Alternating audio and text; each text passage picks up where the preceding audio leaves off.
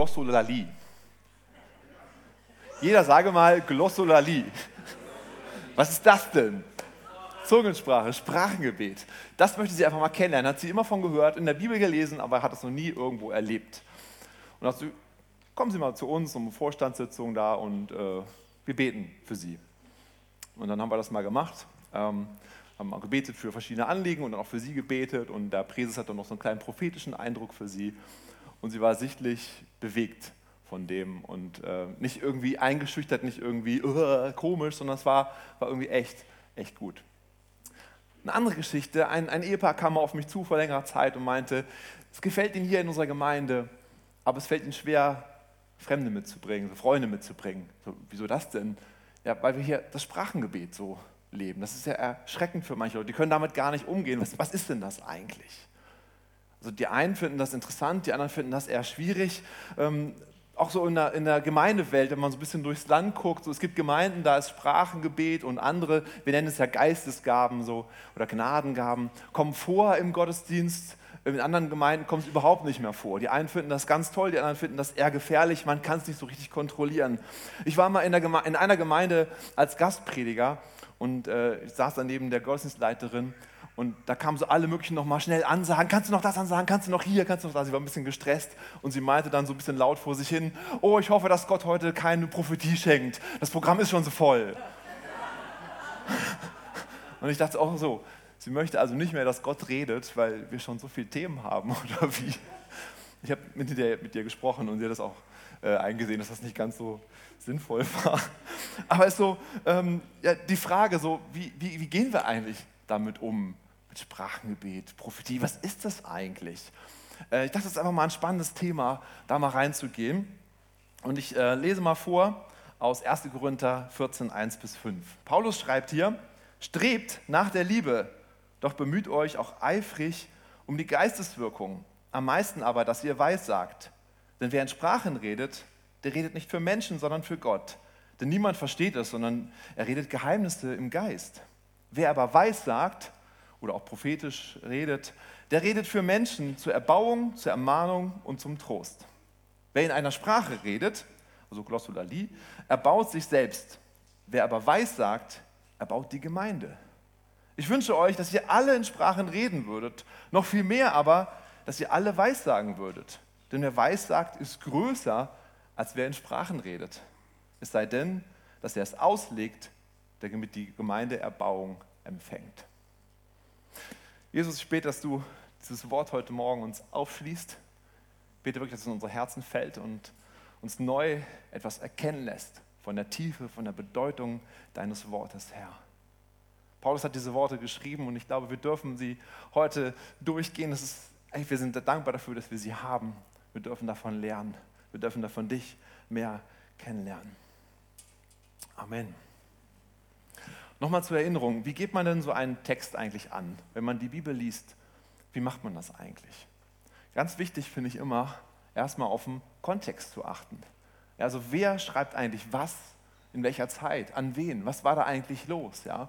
Dann zu überlegen, was wollte Gott den Menschen damals sagen? Und dann das Schwierigste ist dann eigentlich auf uns zu übertragen, was bedeutet das für mich? Was möchte Gott mir heute sagen? Ja, die Übertragung auf heute. Und das ist natürlich ein bisschen, bisschen Arbeit, ja, sich da so mit zu beschäftigen, aber es ist sonst gefährlich, weil wir manchmal sonst Wörter oder Sätze rausnehmen aus der Bibel und wir nutzen sie als Brechstrange, um irgendwas durchzudrücken, aber das ist eigentlich gar nicht das, was Gott wirklich bewirken möchte. Es ist immer wichtig, erstmal den Kontext damals zu verstehen und das dann erst zu übertragen. Hier handelt es sich jetzt also um einen Brief an die Korinther. Paulus schreibt einen Brief an Korinth und die Situation in dieser Gemeinde in Korinth war ziemlich spannend. Ein bisschen anders als bei uns es abging. Zum einen hatten sie, so steht es im 1. Korinther 1, Vers 7, an keiner Gnadengabe Mangel alle Gaben, die aufgezählt werden, alle waren da. Ja, da gab es zum Beispiel die Gabe der Kraftwirkung. Was ist das? Da betet man für irgendwas und pff, es passiert. Irgendwas Offensichtliches, irgendwas Krasses passiert, wenn man dafür betet. Eine spannende Gabe, die ich so ganz selten erst erlebt habe. Ich habe es schon erlebt, aber ganz, ganz selten erlebt habe. Ja, also ganz, alle, alle Gaben waren irgendwie da. Das war auch stark. Denkt man, so möchten wir auch sein. Aber dann liest man weiter und denkt, so möchten wir vielleicht doch nicht sein. 1. Korinther 14, Vers 12 steht, Wenn ihr schon solchen Wert auf die Geistesgaben legt, dann bemüht euch vor allem um die, die dem Aufbau der Gemeinde dienen. Anscheinend haben sie ihre Priorität hier verloren. Sie haben ihren Fokus verloren. Es ging ihnen vor allem um sich selbst. Ein Kommentar beschreibt, dass es sich um ein schwärmerisches Christentum gehandelt haben muss damals, dass die Christen dazu verleitet hat, sich selbst schon für perfekt zu verhalten. Da steht drin im, Kommentar, weil man sich durch ekstatische Geistesgaben in die himmlische Welt versetzt glaubte, meinte man, eine zukünftige Auferstehung der Toten ist gar nicht mehr nötig. Taufe und Abendmahl galten als Garant dafür, dass das Heil unzerstörbar ist. Sie dachten, sie sind schon perfekt, sie sind schon eigentlich in der, in der anderen Welt gelandet. Und so haben sie gar nicht mehr auf sich selbst geachtet, gar nicht mehr auf ihre Entwicklung ihres Charakters, gar nicht mehr auf den Umgang miteinander. Und so gab es Streit und Spaltung und vor allem keine Liebe untereinander. Der Fokus der Korinther hat sich völlig verschoben. Und zwar immer die Frage, was bringt es mir eigentlich? Paulus schreibt in so eine Situation total verständlich rein, strebt nach der Liebe. Damit fängt er ja diesen Verse an. Strebt nach der Liebe. Vor allen Geistesgaben ist es viel wichtiger erstmal, dass die Liebe da ist. Und wenn die Liebe nicht da ist, dann brauchen wir uns nicht um irgendwelche Geistesgaben zu bemühen, sondern ist dahinter andere falsche Motivation dahinter. Zuerst die Liebe. Der erste Fokus ist zuerst die Liebe. Da steht, strebt nach der Liebe. Das ist ein sehr starkes Wort. Das kann man auch übersetzen nach nachjagen. Also wirklich hinterher. Die Liebe. Ja, ich will sie haben. Ich will sie haben. Ich jage ihr hinterher, dass ich sie kriege. Mit allem, was irgendwie geht. Darum geht es. Erst dann. Aber wenn das vorhanden ist, dann geht es weiter. Paulus schreibt, strebt nach der Liebe, doch bemüht euch auch eifrig um Geisteswirkungen. Paulus fordert uns aktiv auf, danach uns auszustrecken. Also lass uns das nicht irgendwo wegdrücken. Lass uns das nicht sagen, oh, das ist uns irgendwie unangenehm, sondern Paulus sagt, ihr eifert danach, bemüht dann euch danach. Es ist gut, nach Geistesgaben nachzugehen, wenn zuerst die Liebe da ist, wenn die Liebe, die Motivation da ist. Lass uns doch mal diese Geistesgaben durchgehen, die Paulus, von denen er da spricht. Ja? Glossolalie, habt ihr jetzt alle gelernt, ja? das Sprachengebet. Vers 2 schreibt nämlich Paulus, denn wer in Sprachen redet, der redet nicht für Menschen, sondern für Gott. Denn niemand versteht es, sondern er redet Geheimnisse im Geist. Und dann später steht, wer in einer Sprache redet, erbaut sich selbst. Auch andere Bibelstellen unterstreichen genau das. Ist eine Sprache, die wir gar nicht verstehen. Ja, das sind Laute, die für uns völlig unverständlich klingen. man kann erstmal sagen, boah, was ist denn das? Das ist irgendwie komisch. Das ist eine Sprache, die ich nicht gelernt habe zu verstehen, aber die ich gelernt habe zu sprechen. Und die kann ich auch entsprechend kontrollieren. Das erste Mal kam die Sprache vor zu Pfingsten. Da waren sie alle versammelt und dann steht da Apostelgeschichte 2, Vers 4. Und sie wurden alle vom Heiligen Geist erfüllt und fingen an, in anderen Sprachen zu sprechen, wie der Geist es ihnen gab, auszusprechen. Was ist es also? Es ist eine persönliche Gebetssprache von dir. Gott schenkt dir, der Geist Gottes schenkt dir diese Sprache. Du sprichst sie aus und du sprichst sozusagen Worte zu Gott. Du ehrst Gott, du betest ihn an. Das ist eine Gebetssprache zwischen dir persönlich und Gott. Warum das Sprachengebet? Ich hatte einmal so eine tiefe Erleuchtung, das klingt ein bisschen heftig, ja, aber so ein Verständnis gehabt. Gott möchte immer gerne, dass wir uns vor ihm demütigen. Dass wir immer sagen, Herr, du, ich bin schwach, du bist stark. Wir wissen, dass da, wo wir schwach sind, da ist Gott stark. Zum Beispiel beim Fasten ist es so, da sagen wir, ich verzichte meinem Körper, dass er Essen bekommt und wir merken, wir haben mehr Spiritualität vielleicht in dem Moment. Was ist das Sprachengebet? Wir demütigen unseren Verstand. Ja, unser Verstand, wir verstehen nicht mehr, was wir eigentlich beten. Wir sagen, Herr, ich vertraue dir, dass das, was ich gerade bete, irgendwie ein Gebet ist, dass es irgendwie Sinn macht. Ich verstehe nichts. Aber ich demütige meinen Verstand und ich glaube, Gott segnet das. Wenn wir zum Beispiel Depressionen haben, wenn wir irgendwie Mühe haben mit unserem Verstand, möchte euch dir empfehlen, das Sprachengebet zu nutzen, einfach zu beten, immer zu beten, immer zu beten im Sprachengebet. Du erniedrigst deinen Verstand und was macht Gott? Da, wo wir schwach sind, da ist er stark. Er kann was Neues schenken, er kann uns erbauen in dem Moment, wo wir im Sprachengebet unterwegs sind. Und in Vers 4 sagt Paulus nochmal ganz deutlich, wir bauen uns damit selber auf. Das ist gut und das ist in Ordnung und es hilft dann auch der Gemeinde zu wachsen. Wie mache ich es? Ich, ich äh, bete zum Beispiel sehr gerne im Auto in Sprachen. Ja, ich drehe Lobpreismusik schön auf ähm, und dann bete ich einfach ähm, intensiv in Sprachen und ich merke, es hilft mir, es baut mich auf. Aber da ich meinen Verstand auch gar nicht benutzen muss, ist es ähm, auch ganz praktisch, das in irgendwelchen schwierigen Situationen zu machen. Was ich, wenn du eine Prüfung hast zum Beispiel, kannst du, während du die Prüfung ausführst, kannst du leise in Sprachen beten. Ja. Ähm, wenn du in irgendwelche schwierigen Situationen hineinkommst, bete in Sprachen. Du merkst, es wird dich erbauen, es wird dir Kraft geben, es wird dich ermutigen.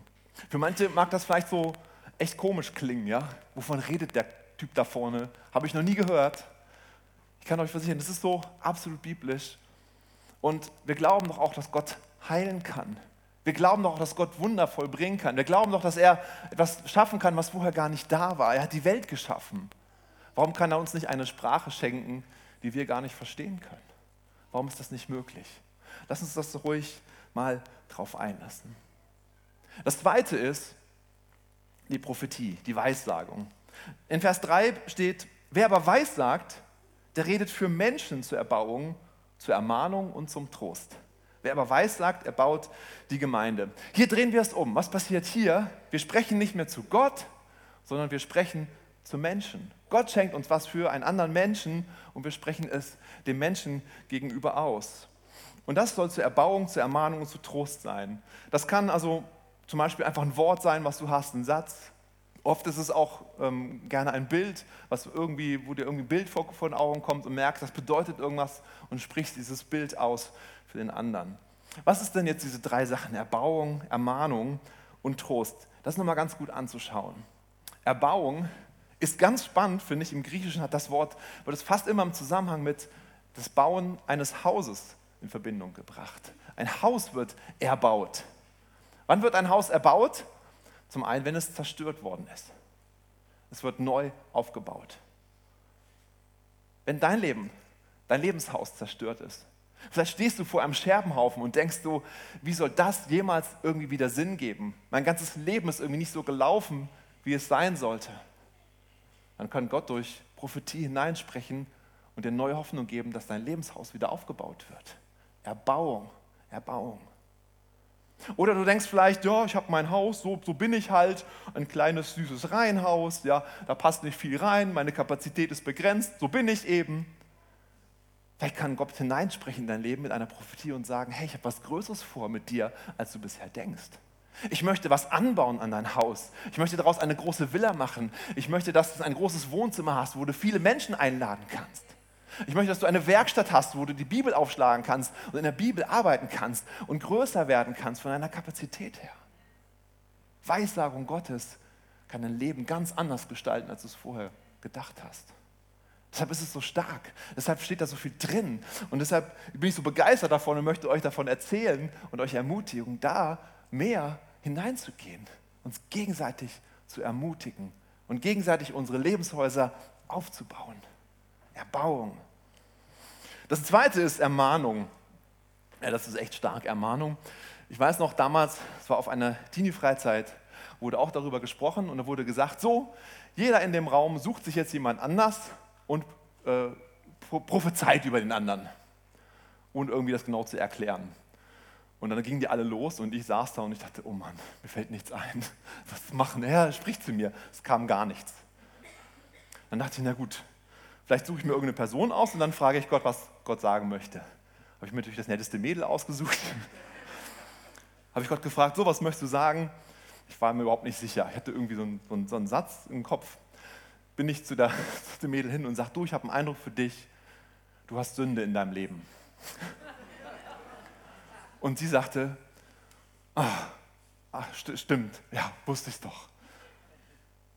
Und dann bin ich weggegangen. Ich wusste nicht, was ich sagen sollte. Wenn ich das heute vorstelle, ich habe schon echt mehrmals gewünscht, Gott, lass mich ihr nochmal begegnen und mich entschuldigen bei ihr. Ja, da habe ich echt Mist gebaut. Ähm, aber ich konnte auch wirklich nicht, vielleicht nicht so viel dafür, weil ich auch nicht richtig gelehrt worden bin. Was ist denn Ermahnung? Ermahnung ist ein, man kann es auch übersetzen, ein zu sich rufen. Wie der Vater zu seinem Sohn sagt, komm mal her, setz dich mal auf meinen Schoß. Ich möchte dir was sagen. Das, was du da gemacht hast, das war vielleicht nicht so gut. Aber weißt du, ich sage es dir, weil ich glaube, dass du es besser machen kannst. Ich glaube an dich, dass du was Großes vorhast in deinem Leben. Das ist eine Ermahnung vielleicht schon und zu sagen, okay, vielleicht hat sie wirklich Sünde in ihrem Leben gehabt und hat das nicht irgendwie bereinigt. Aber dann eben auch zu sagen, aber Gott hat seinen Sohn gegeben. Es ist Gnade da für dein Leben. Und du kannst die Sünde wegnehmen, wegnehmen lassen von Gott und du hast was Großes vor in deinem Leben. So sieht eigentlich Ermahnung aus. Ermahnung kann man auch als Seelsorge übersetzen. Also lasst uns nicht auf andere zugehen und den Finger draufdrücken und ja, das ist damit nicht gemeint. Trost. Ja, das ist, glaube ich, leicht zu verstehen. Gott spricht in schwere Lebenssituationen hinein und schenkt Trost wenn jemand einen großen Verlust erlitten hat, ein großer Leid, große Rückschläge. Wirklich, als ich das studiert habe und gelesen habe, dachte ich so, boah, das ist so krass, was da für eine Kraft drin liegt in dieser Weissagung, in dieser Prophetie. Lass uns da mutiger werden, aufeinander zuzugehen, uns gegenseitig zu erbauen. Die Worte, die wir sprechen, sind ja nicht nur einfach Worte, es sind Worte, die ins Herz kommen. Es sind Worte Gottes und Gottes Worte haben doch Kraft. Das glauben wir doch, oder? Gottes Worte haben Kraft, sie können was verändern. Also Fokuspunkt Nummer zwei ist, wenn die Liebe da ist, zuerst die Liebe, dann zwei, den anderen im Blick zu haben durch Prophetie. Ich möchte auch nochmal ermutigen, auch zu, zu prüfen, dann immer zu überlegen, passt es zum Wort Gottes zusammen, wenn du Prophetie weitergibst. Frage dich vorher, passt es zum Wort Gottes zusammen? Wenn einer prophezeit, an dem und dem Datum kommt Jesus wieder, kann man gleich sagen, du, in der Bibel steht, wir wissen nicht, wann er wiederkommt. Das passt nicht zum Wort Gottes. Ja? Prüfe immer das, was im Wort Gottes ist. Und dann gib es, gib es gerne weiter.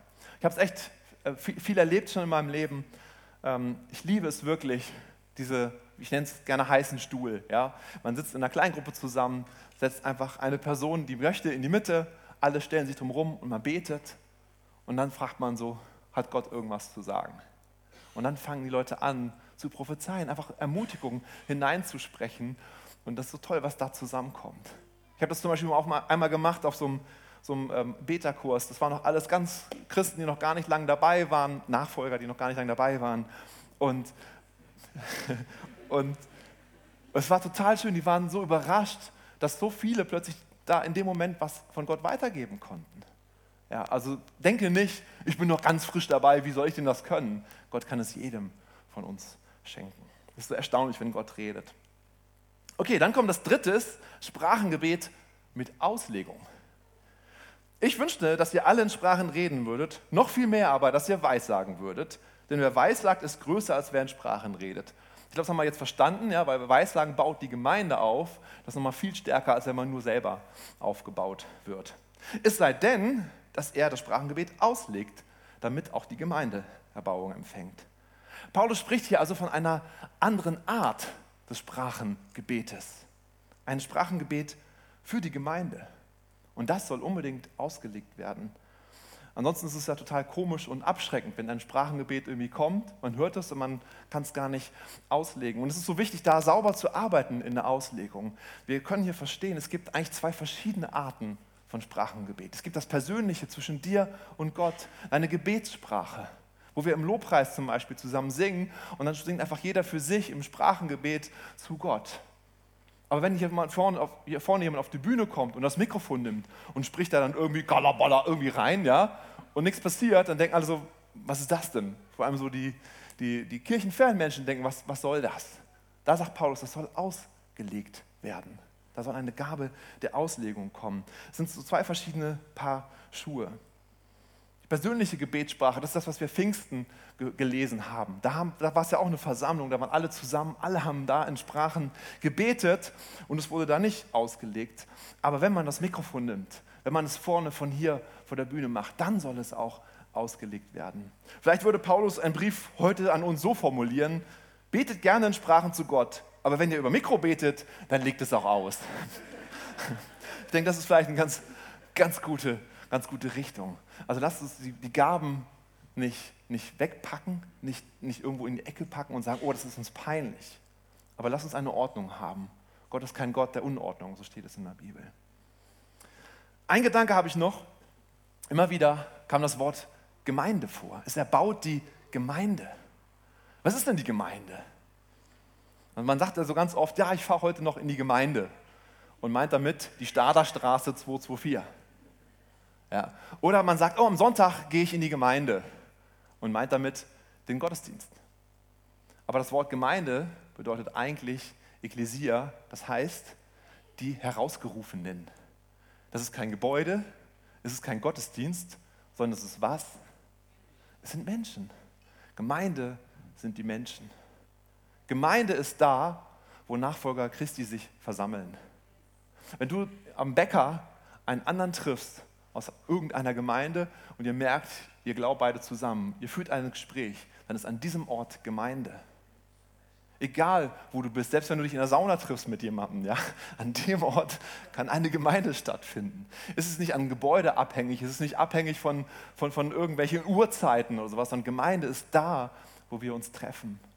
Und deshalb die Erbauung der Gemeinde ist, wenn wir zu zweit uns treffen und du hast einen Eindruck für die andere Person und sprichst es aus und du erbaust sie, dann hast du die Gemeinde damit erbaut. Die Gemeinde, der Leib Christi, hast du damit erbaut. Apostelgeschichte 2, Vers 46 steht, und sie waren täglich einmütig beieinander im Tempel, das ist der Gottesdienst, und brachen das Brot hier und dort in den Häusern. Das sind sozusagen die Kleingruppen. Auch damals gab es das schon. Und beides ist Gemeinde. Der Gottesdienst, wo viele Leute sich versammeln und die Kleingruppen, wo man sich in Kleingruppen versammelt. Auch das ist Gemeinde. Und gerade die Kleingruppen ist ein super Ort, wo man das üben kann.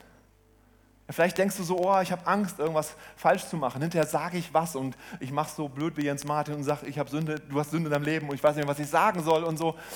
Aber in einer Kleingruppe ist es ein guter Rahmen, es einfach auszuprobieren.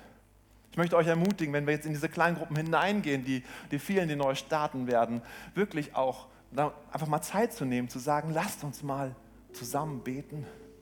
Lasst uns mal Gott fragen, was er hier konkret sagen möchte zu einzelnen Personen. Es ist so eine ermutigende Zeit. Es ist so eine starke Zeit, wenn man zusammenkommt und für andere betet und wenn Gott Sachen gibt, man sie ausspricht und merkt, boah, sie kommen an, sie bewirken was bei dem anderen. Gott hat, hat mir irgendwas gesagt für die anderen. Also lass es uns wagen, lass uns da hineingehen. Und der nächste Step ist, dass wir vielleicht durch die Stadt gehen. Wir wollen Harburg zu besseren Ort machen. Das kann einfach sein, du gehst durch die Stadt und Gott gibt dir einen Eindruck für eine Person. Das ist nochmal ein Step weiter, da bin ich auch noch nicht. Ja, ich versuche es immer wieder. Ich frage mal Gott, es ging auch mal schon mal fürchterlich schief, darf ich euch gestehen. Aber egal, ja, einfach mal Gott fragen und sagen so, vielleicht hast du jetzt was für die Personen hier, die im, in der, im Bus mit mir sitzen. Vielleicht die Personen, die im Bäcker da sind. Vielleicht Gott, gibst du mir gerade was und du sprichst die Person einfach an und gibst ein Wort Gottes weiter zur Erbauung. Lass uns das mal mehr ausprobieren als Gemeinde, da weiterzugehen. Paulus ermutigt uns, das in einem guten, gesunden Rahmen zu machen. Also lass uns eine Gemeinde sein, die wirklich auch Gnadengaben schätzt. Aber das Wichtige ist erstmal, immer wieder zuerst die Liebe. Zuerst die Liebe. Bevor die nicht da ist, bevor du nicht merkst, du, hast, du machst es einer Motivation der Liebe, dann lass es lieber. Aber wenn die Liebe da ist, dann geh den nächsten Schritt. Guck dir den anderen an und überlege, was möchte Gott der Person vielleicht sagen. Und dann nimm als dritten Punkt auch gerne dich in den Fokus und sage, ich brauche Erbauung, ich bete in Sprachen regelmäßig. Uh. Entschuldigung. Ich bete regelmäßig in Sprachen und, und erbaue mich. Yes. Wow, ist es gut? Lass uns doch mal zusammen aufstehen unseren Gott suchen und mal gucken, was, was Gott jetzt vorhat. Wenn jetzt Eindrücke da sind, vielleicht für einzelne Leute, machen wir es einfach mal. Probieren wir es einfach mal aus, uns gegenseitig zu ermutigen. Halleluja, Jesus. Danke, Jesus, für dein Wort, Herr. Danke, dass du nicht ein toter Gott bist, der ganz weit weg ist, sondern dass du immer wieder zu uns sprechen möchtest, dass wir eine Beziehung haben können zu dir. Du bist jetzt hier. Geist Gottes, und wir laden dich ein, dass du zu uns sprichst, dass du wirklich uns aufbaust in diese Richtung, dass wir mehr daran glauben, dass du wirkst heute auch durch uns durch zu anderen Menschen. Halleluja, Jesus. Halleluja, Jesus. Halleluja, Jesus. Danke, Jesus. Wir strecken uns aus zu dir, Geist Gottes. Geist Gottes. Halleluja.